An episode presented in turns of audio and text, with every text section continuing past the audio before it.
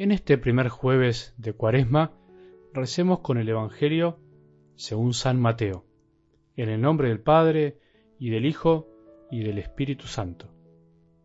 Jesús dijo a sus discípulos, Pidan y se les dará, busquen y encontrarán, llamen y se les abrirá, porque todo el que pide recibe, el que busca encuentra, y al que llama se le abrirá. ¿Quién de ustedes cuando su hijo le pide pan le da una piedra? ¿O si le pide un pez le da una serpiente? Si ustedes que son malos saben dar cosas buenas a sus hijos, cuánto más el Padre Celestial dará cosas buenas a aquellos que se las pidan. Todo lo que deseen que los demás hagan por ustedes, háganlo por ellos. En esto consiste la ley y los profetas. Palabra del Señor.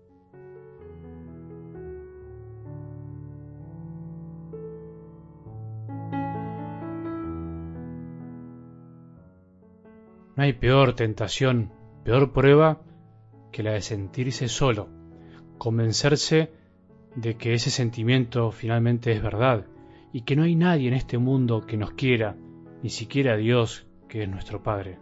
Sé que parece exagerado lo que estoy diciendo, sin embargo, es la tentación que nos propone siempre de algún modo el demonio, la que le planteó a Jesús, de una manera u otra, positiva o negativa. Decía así el Evangelio del domingo. Una vez agotadas todas las formas de tentación, el demonio se alejó de él hasta el momento oportuno. Quiere decir que hay varias formas de tentación, principalmente esas tres que aparecen en esta escena y que cuando el demonio no puede, espera el momento oportuno para continuar su obra, para seguir adelante con su deseo de alejarnos del camino que el Padre nos propone.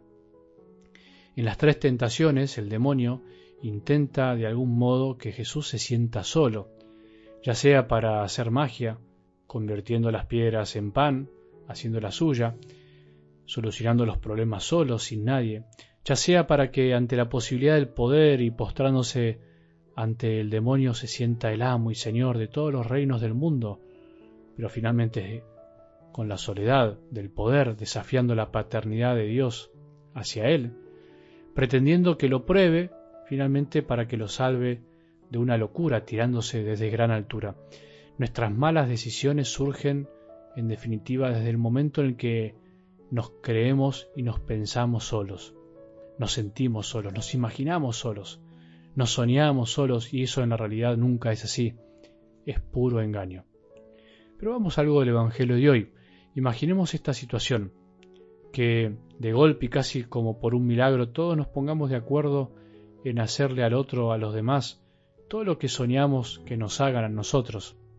Se pueden dar muchas situaciones, pero resumiendo, podríamos casi asegurar que entre todos nos haríamos el bien, porque en situaciones normales todos deseamos cosas buenas para nosotros mismos, y por eso si le hacemos a los demás lo que deseamos que nos hagan a nosotros, casi que sería el mundo ideal. Ahora para eso deberíamos aprender a reconocer nuestros deseos, a reconocer lo que nos pasa, y así animarnos a hacer lo mismo a los otros. En general, criticamos de los demás, reprochamos a otros cosas que deseamos o de lo que adolecemos. Dime qué criticas y te diré qué deseas, podríamos decir.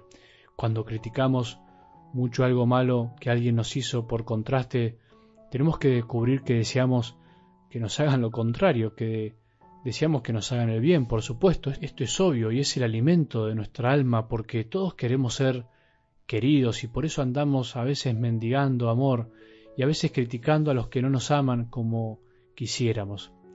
Ahora, hoy y siempre, Jesús quiere librarnos de meternos en este callejón sin salida, de esa actitud circular que no logra otra cosa que encerrarnos en nosotros mismos y no nos deja crecer. Vivir añorando que todos nos hagan lo que nosotros deseamos y mientras tanto perdemos el tiempo y no aprovechamos para hacer lo mismo a los demás. Es una cuestión de sentido común. Si aprovecháramos ese tiempo que usamos en hablar de los otros para rezar y pensar en cómo hacer para hacer el bien, en cómo hacer para no devolver con la misma moneda, en cómo hacer e ingeniárnosla para no entrar en los juegos de venganzas que a veces nos atrapan. Bueno, si hiciéramos eso, no solo seríamos mucho más felices que ahora, sino que haríamos más felices a los demás. La frase final del Evangelio es la regla de oro para ser un cristiano en serio, para vivir hacia los demás y no para nosotros mismos, y también es la frase que nos ayuda a entender bien la primera parte del Evangelio. ¿Qué tenemos que pedir? ¿A quién tenemos que buscar y llamar? El peligro de interpretar mal estas palabras puede hacer que en vez de ser palabras de aliento y consuelo, se puedan transformar en palabras de sazón y desconfianza. Todo lo que le pedimos al Padre, Él nos los tiene que dar. ¿Tan fácil puede ser? ¿A qué se refiere? Se refiere principalmente al final, que venimos comentando, pedir al Padre sin desfallecer, sin cansarnos, esperando siempre que nos abrirá lo que necesitamos para ser buenos hijos y por eso buenos hermanos. Pedirle todo aquello que nos ayude a hacerle a los demás lo que nos gusta que nos hagan. Nuestro Padre del cielo es el primer gran interesado en que entre todos seamos buenos hermanos y por eso nos enseña por medio de Jesús cómo se es buen hijo, qué tenemos que pedir, buscar y llamar.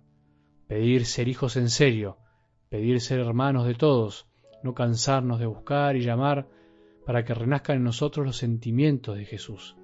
El Padre jamás niega su espíritu a quienes se lo piden, y es su espíritu el que nos hace hijos y hermanos. Imaginemos esta situación hoy, todos arrodillados, mirando al cielo, todos pidiendo como podamos y nos salga la gracia y la fuerza para hacerle a alguien hoy lo que siempre deseamos que nos hagan. Imaginemos que esto es posible que el Padre del cielo nos dará la fuerza, nos dará lo que necesitamos. Aprendamos a pedir lo esencial, lo necesario, lo que da vida. Todo lo demás vendrá por añadidura. Que tengamos un buen día y que la bendición de Dios, que es Padre misericordioso, Hijo y Espíritu Santo, descienda sobre nuestros corazones y permanezca para siempre.